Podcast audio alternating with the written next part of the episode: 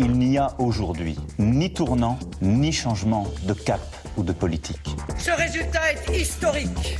Je suis la candidate du peuple. Cette marche citoyenne, cette insurrection. Philippe Le Caplin. Bienvenue dans Dimanche Politique qui retrouve son format long, 20 minutes désormais, pour accompagner, pour comprendre la vie politique en France. Ce soir, ce décryptage, c'est avec vous Philippe Moreau-Chevrolet. Bonsoir. Bonsoir. Président de MCBG Conseil, professeur de communication politique à Sciences Po. Vous allez nous dire quelles sont les stratégies de communication justement mises en place par les gouvernements et les responsables politiques pour souligner leur action. Pas simple, et cela peut même donner lieu à des approximations. Alors en tant qu'expert, vous avez beaucoup écouté et regardé les informations en provenance de Gaza au cours de ces trois dernières semaines. La couverture médiatique est commentée par les politiques, on les écoutera d'ailleurs dans quelques instants. Cela montre à quel point cette guerre, Hamas-Israël, est aussi et peut-être même surtout une guerre médiatique. Euh, c'est une guerre qui à la fois euh, sur le terrain est extrêmement euh, extrêmement rapide et meurtrière et c'est aussi une guerre informationnelle avec on l'a vu absolument tout de suite des dispositifs qui se mettent en place notamment sur les réseaux sociaux pour qualifier des événements même quasiment en temps réel donc c'est extrêmement rapide et essayer d'en tirer un avantage politique euh, quelle que soit la nature des événements par ailleurs. Donc on a vu beaucoup, énormément de désinformation euh, poussée parfois euh, par euh, voilà des réseaux comme X par exemple, qui est l'ancien Twitter, poussé parfois par des, des, des investissements, c'est-à-dire qu'on a mis de l'argent pour financer parfois des contenus qui soit étaient des contenus réels, soit des contenus de désinformation. Donc c'est une guerre qu'on n'a jamais vue au plan informationnel, c'est inédit et c'est c'est profondément inquiétant parce qu'on a vu très très peu de contrôle se mettre en place. On est bien au-delà de la guerre en, Ukraine, où on, a vu des images, mais pas autant que celle-ci, euh, notamment ces GoPro embarqués, euh, enfin portés par des combattants du, Hamas. On se croirait même dans un jeu vidéo quand on voit les fusils et, et les balles qui partent en direction de, de, victimes. Il y a aussi ces images de drones de l'aviation israélienne, et vous l'avez dit, quasiment euh, au quotidien, quasiment en direct. Alors ce qui est, ce qui est nouveau, c'est que euh, c'est que Hamas a pensé le, son, euh, son attaque euh, du 7 octobre euh, avec une dimension de spectacle. Quelqu'un a dit très justement que la différence, au fond, entre ce qu'avaient pu faire les, les nazis en 39-45 et, ce qu'a fait Hamas le 7 octobre, c'est que dans un cas, on a cherché à dissimuler ce qui, ce qui était fait, et dans l'autre, on a utilisé ce qui était fait pour créer euh, un choc dans l'opinion, créer aussi quelque part euh, un spectacle et euh, essayer de, de, de, fédérer par l'horreur un petit peu comme peut le faire Daesh par ailleurs. Euh, donc c'est extrêmement euh, nouveau. C'est pas non plus du tout la stratégie de l'armée russe, donc qui est qui est qui est qui est très différente. Donc c'est ça qui rend le qui rend les événements du 7 octobre et après extrêmement différents de tout ce qu'on a pu observer jusqu'à présent. Alors il y a euh, le, travail d'information très difficile puisque les journalistes ne peuvent pas accéder ou, ou, exceptionnellement aux zones de combat, très difficile de rentrer dans la bande de Gaza, d'émettre quand les communications sont euh, sont coupées. Alors ça se passe sur les réseaux sociaux qui deviennent finalement des vecteurs d'information et de désinformation, vous y faisiez allusion. Oui, on a à la fois de la décontextualisation, c'est-à-dire qu'on voit des vidéos utilisées qui sont des vidéos qui ont été tournées antérieurement, parfois une dizaine d'années plus tôt, qui vont être utilisées hors contexte et on leur donne une nouvelle signification. On a euh, euh, des éléments tout à fait réels euh, qui sont diffusés en parallèle avec des événements, avec des éléments complètement faux. Le problème, c'est qu'avant, avant, on avait un dialogue avec Twitter, avec X et avec les, les, les, dirigeants de Twitter, qui était un, un, dialogue qualitatif qui permettait de lutter contre la désinformation. Alors pas en temps réel, mais euh, quand même, on avait une capacité de contrôle. Là, on n'a plus aucun contrôle et il n'y a bien évidemment pas de dialogue de ce type véritablement euh, avec TikTok, même si avec TikTok, il y a quand même des échanges qui se font. Donc, ce qu'il y a, c'est que les garde-fous qui devraient accompagner le développement des, des réseaux sociaux ne sont pas en place. C'est d'ailleurs pour ça que Thierry Breton euh, travaille. Euh, Thierry Boutreau, qui est donc le commissaire européen en charge de ces questions-là. Euh, effectivement, euh, X, depuis qu'il a été racheté par Elon Musk, Elon Musk a supprimé plus, bah, environ trois quarts des modérateurs qui servaient justement à canaliser et à garder l'ancien Twitter sur les rails. Alors depuis trois semaines, cette guerre entre le Hamas et Israël bouscule le paysage politique français. Le président s'est rendu en Israël cette semaine. Dans un premier temps, Emmanuel Macron a proposé une coalition contre le Hamas, comme celle qui avait existé pour lutter contre Daesh, mais l'Élysée a ensuite expliqué qu'il s'agissait de s'inspirer de l'expérience de cette coalition. Ce qui vaut cette critique de Eric Zemmour, le président du parti Reconquête, qui sera d'ailleurs ce soir en Israël. En tout cas, il était ce matin sur Europe 1. Je suis, euh, j'avoue, euh, ébahi par ces changements de pied incessants. Je n'arrive plus à suivre. Un jour, il va en Israël, il donne, il met sa solidarité avec le peuple israélien, il dit que les Israéliens ont le droit de se défendre, et puis ensuite, euh, il s'en va, et puis il parle de coalition antiterroriste, puis quelques jours plus tard, à l'ONU, il ne parle plus de coalition antiterroriste, mais il parle de coalition humanitaire. Je pense que, vous savez, Emmanuel Macron a beaucoup euh, abîmé la parole de la France, la position de la France. On l'a vu euh, en Afrique tout l'été, on l'a vu au Liban où il a été ridicule. Vous savez, euh, au Liban, comment on appelle la France? On appelle Emmanuel Macron, la comédie française. Pour vous, donc, je comprends que la politique d'Emmanuel Macron est commandée par des questions de politique intérieure en France? C'est exactement ce que je pense. Le problème d'Emmanuel Macron, c'est qu'il donne en permanence des gages à l'un, puis des gages à l'autre, et que, euh, si vous voulez, il a tellement peur de la guerre civile, il a tellement peur des émeutes nouvelles, qu'il donne des gages en permanence aux uns et aux autres. Éric Coquerel est lui député de la France Insoumise de Seine-Saint-Denis, président de la commission des finances de l'Assemblée nationale. Il était dans la matinale de France Info. Je refuse l'idée qu'on puisse mener une guerre avec des massacres de civils. C'est valable pour le Hamas, mais c'est valable en ce moment pour les bombardements israéliens sur Gaza. C'est euh, Emmanuel Macron, il n'y a pas longtemps, qui dit toute frappe sur des infrastructures civiles constitue un crime de guerre qui ne peut rester impuni. C'était le 23 novembre à propos de, des frappes euh, russes sur l'Ukraine. Là, on est bien à ça. Je vous rappelle que euh, depuis le 7 octobre, il y a 7726 personnes civiles qui sont mortes à Gaza, dont 3038 enfants. Et c'est pas les combattants du Hamas qui sont en train de mourir, c'est les civils palestiniens. Et les gens qui bombardent de manière intensive euh, des immeubles et autres, et même y compris des infrastructures de santé, y compris des journalistes. Je vous rappelle qu'il y a plus de 27 journalistes qui sont morts maintenant depuis le début du conflit.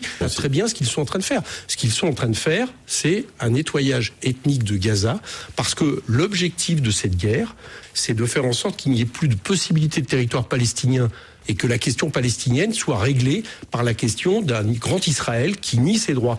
Éric Coquerel parlait donc du travail des journalistes. Marine Le Pen s'en prend, elle, à l'agence France-Presse au terme de ces trois semaines de guerre.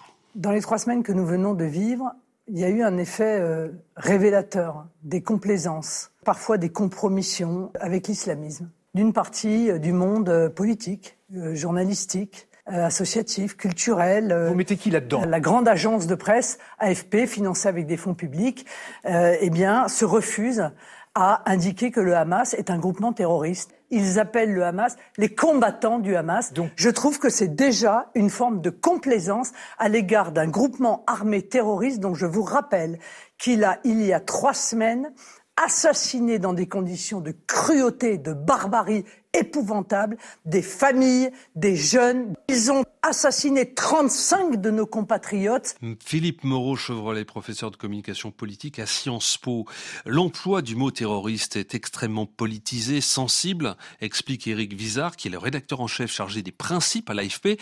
Il écrit euh, ceci, que de nombreux mouvements ou personnalités issus d'une résistance, un temps qualifiés de terroristes, ont été reconnus par la communauté internationale, sont devenus des acteurs centraux de la vie politique de leur L'exemple le plus emblématique est sans doute Nelson Mandela, écrit-il.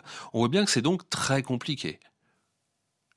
Alors c'est compliqué. L'AFP explique qu'elle ne qualifie aucun groupe de terroristes sans mettre de guillemets parce qu'elle estime que c'est pas un qualificatif euh, juridique, c'est pas un qualificatif absolu, c'est un qualificatif en gros relatif à une période, à une situation. Euh, ça permet aussi accessoirement de protéger le travail des journalistes sur le terrain en affichant une neutralité, c'est-à-dire en disant nous on ne prend pas parti, on est là pour observer, on est là pour rapporter des faits. C'est une dimension qui est quand même importante dans des zones de guerre et en temps de, guerre. Après, la limite de cette position, c'est qu'on voit bien que ce mot de terroriste est devenu un enjeu euh, du discours politique, un enjeu partisan, et qu'en gros il y a deux visions qui s'affrontent, une vision qui consiste à dire euh, qui est la vision euh, israélienne, et au-delà qui consiste à dire il y a eu un crime contre l'humanité commis le 7 octobre par un groupe qui fait du terrorisme, un peu comme Daesh, euh, ce groupe n'est pas représentatif des Palestiniens en aucune façon. Les dernières élections euh, à Gaza remontent à 2006. Euh, il est dictatorial par essence. Donc ça, c'est, pour nous, c'est la réalité, c'est notre perception. Et d'un autre côté, on a un discours qui consiste à dire, qui est le discours de LFI par exemple, euh, on a euh, une guerre qui dure depuis 75 ans, euh, Hamas est un mouvement qui a également une dimension politique, il y a des crimes de guerre de commis, mais bon, ça arrive et en gros, donc ça n'est pas un mouvement terroriste pour cette raison, et d'ailleurs il n'utilise jamais ce terme-là. Le problème c'est que c'est ce choc, ce mot terroriste est au centre d'une querelle qui dépasse le champ sémantique absolument, euh, donc cette position de l'AFP, euh, bah, évidemment, elle est très difficile à, tenir. Euh, elle est très compliquée à tenir. Sur, le fond, mais ça reste quand même de la communication politique. Sur cette proposition de coalition internationale pour contrer le, Hamas, on a entendu finalement qu'il y a eu du flottement. Le président qui parle et quelques heures plus tard, ses services qui le recadrent. Pourquoi? Alors oui, le, le problème d'Emmanuel Macron, c'est qu'il a envie d'agir très rapidement, donc de se rendre sur le terrain, et il surinvestit beaucoup le, la parole, c'est-à-dire qu'il pense que les mots, la discussion servent quelque part d'action. Donc il, dit des choses et il pense que en disant des choses ou en discutant avec des gens, c'est un petit peu ce qu'il avait fait avec Vladimir Poutine avant l'offensive ukrainienne en Ukraine, avant la guerre en Ukraine. Euh, en disant les choses, en discutant, on va pouvoir régler les situations. C'est malheureusement pas comme ça que ça se passe au plan international et ça lui ça le conduit parfois à des dérapages qui sont recadrés. Maintenant, qu'a dit la France? La France a dit qu'il faut une démarche de paix et essayer de trouver un chemin de dialogue. C'est la position du président de la République depuis le début. Et honnêtement, c'est une bonne position. Euh, c'est une position équilibrée. Après, qu'il soit maladroit dans l'exécution, oui. Qu'il ait fait des erreurs, certainement. Qu'il soit euh, fidèle à ce qu'il est, certainement aussi. Mais sur le fond, la position française est quand même extrêmement respectable. Les partis d'opposition se sont montrés très partagés hein, sur cette proposition d'Emmanuel Macron. Si elle a été approuvée par la droite classique, qui en reconnaît toutefois la difficulté, elle a été critiquée à gauche et à l'extrême droite. Votre commentaire sur cette ligne de fracture? Bah, C'était que c'était pas préparé. Donc euh, évidemment, quand on euh, euh, si on veut être plus critique, si on prend un pas de recul, quand, quand on fait une proposition de ce type, il faut l'avoir réfléchi en amont et il faut avoir mesuré les conséquences. Visiblement, ça n'a pas été fait. C'est, c'est, un peu l'inconvénient de cette méthode Macron, c'est-à-dire de se lancer dans la bataille, en gros, le, le sabre clair, et en, réfléchissant un petit peu après, et en formulant des propositions, encore une fois, parce qu'on pense qu'en disant les choses, ça va ça va euh, amener euh, des changements et qu'au fond, si, si, on, si, on, si on formule des hypothèses comme ça à haute voix, si on travaille euh, par, cette, par ce dialogue-là, on va résoudre les situations. Encore une fois, c'est plus compliqué que ça. Et là, clairement, c'était être un chien au milieu d'un jeu de quilles. Maintenant, ça a été rétabli en 24 heures ou 48 heures. Ça a été expliqué, ça a été démenti il n'y a pas de conséquences géopolitiques majeures autour de ça. Euh, voilà, c'est une situation qui est quand même extraordinairement euh, complexe. Donc euh, oui, il a fait une erreur, mais ça n'a pas de conséquences majeures. Il faut quand même le reconnaître. Vous écoutez Dimanche Politique sur Radio France Internationale. Philippe Le Caplin. Ce dimanche, Emmanuel Macron a également annoncé sur le réseau social X, anciennement Twitter, un projet de loi pour inscrire l'IVG dans la Constitution d'ici à la fin de l'année. Le président de la République promet qu'en 2024, la liberté des femmes d'y recourir sera irréversible. En novembre dernier, c'est la présidente du groupe LFI à l'Assemblée nationale qui faisait adopter une proposition de loi constitutionnelle garantissant le droit à l'interruption volontaire de grossesse, d'où la satisfaction aujourd'hui de Manuel Bompard, le coordinateur de la France insoumise. C'est une grande victoire pour la France insoumise qui, à son initiative, a fait voter euh, l'année dernière par l'Assemblée nationale une première proposition de loi pour introduire dans la Constitution le droit à l'IVG. On était en attente depuis un an que le président de la République dépose lui-même un projet de loi constitutionnel et l'annonce ce matin qu'il va le faire C'est une bonne nouvelle, je m'en réjouis et je rends hommage aux associations notamment qui travaillent sur cette question depuis des années, qui disent que dans le monde aujourd'hui, le droit à l'IVG est de plus en plus menacé et que faire en sorte que ce droit à l'IVG soit garanti par la Constitution est une manière de faire en sorte, en sorte qu'il soit protégé. Peut-être que dans ce cas-là, la majorité qui est minoritaire à l'Assemblée nationale devrait s'inspirer plus souvent des propositions qui sont faites par la France insoumise. Peut-être que quand nous proposons de bloquer les prix sur les produits de première nécessité, il faudrait arrêter de tourner en rond comme le fait depuis deux ans le gouvernement sur ce sujet. Peut-être que quand nous proposons d'augmenter les salaires, peut-être qu'enfin le gouvernement va se mettre à nous entendre ou à nous écouter. Sur BFM, le LR, Xavier Bertrand, se satisfait lui aussi du projet annoncé par le chef de l'État concernant l'IVG. Je sais que certains disent qu'il n'y a pas de remise en cause du droit à l'avortement dans notre pays aujourd'hui, mais je pense que c'est important de disposer pour aujourd'hui, pour demain et pour après-demain, et de reconnaître cette liberté, ce droit pour les femmes dans notre pays. Donc l'inscription dans la Constitution, j'y suis favorable. Quant à Marine Le Pen, la chef de file des députés RN, voici sa réaction sur France 3 à la mi-journée. Nous avons déjà voté positivement à l'Assemblée nationale, mais ça ne sert strictement à rien de faire cela, puisque aucun mouvement politique ne demande la remise en cause de l'IVG. Alors pourquoi? Aucun. Pourquoi alors? Pourquoi ah bah C'est une bonne question. Nous sommes confrontés à des attentats terroristes, nos professeurs sont égorgés dans leurs écoles, il y a un conflit euh, extrêmement périlleux qui se déroule euh, au Proche-Orient, notre économie est en berne, le chômage remonte, l'insécurité explose et le président de la République, euh, lui, est nubilé par quelque chose qui est totalement inutile. Philippe Moreau-Chevrolet euh, du cabinet MCBG Conseil a écouté Marine Le Pen. Emmanuel Macron voudrait faire diversion.